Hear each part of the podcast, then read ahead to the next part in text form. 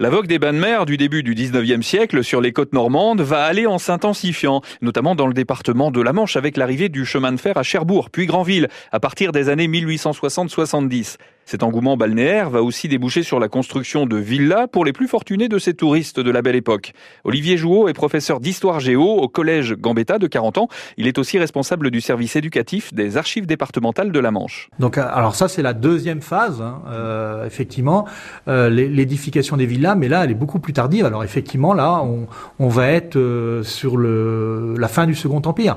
Alors sur le modèle de, de Trouville et de Deauville. Mais euh, avant cela, on est sur euh, du logement dans des hôtels et dans des meublés. La villégiature vient ensuite.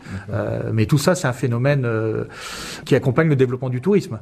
On voit aussi que les, les premiers à venir sur les bains de mer sur Cherbourg s'intéressent beaucoup encore au pittoresque.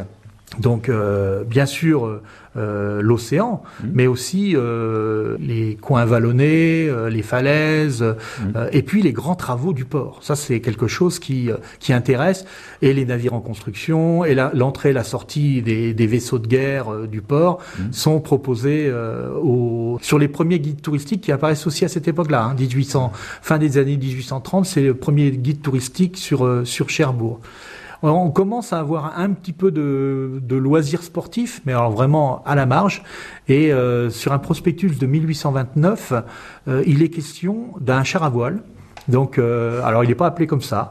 il est appelé comme une voiture à voile sur la plage de des Miels donc euh, ça doit être l'ancêtre du char à voile. En tout cas, il faudra attendre 1936 et le Front populaire pour que les citadins se ruent vers les plages, celles de Normandie déjà, car elles sont assez proches de Paris. Quant aux touristes fortunés, à l'instar des Anglais, eh bien, ils se tourneront désormais vers la Méditerranée.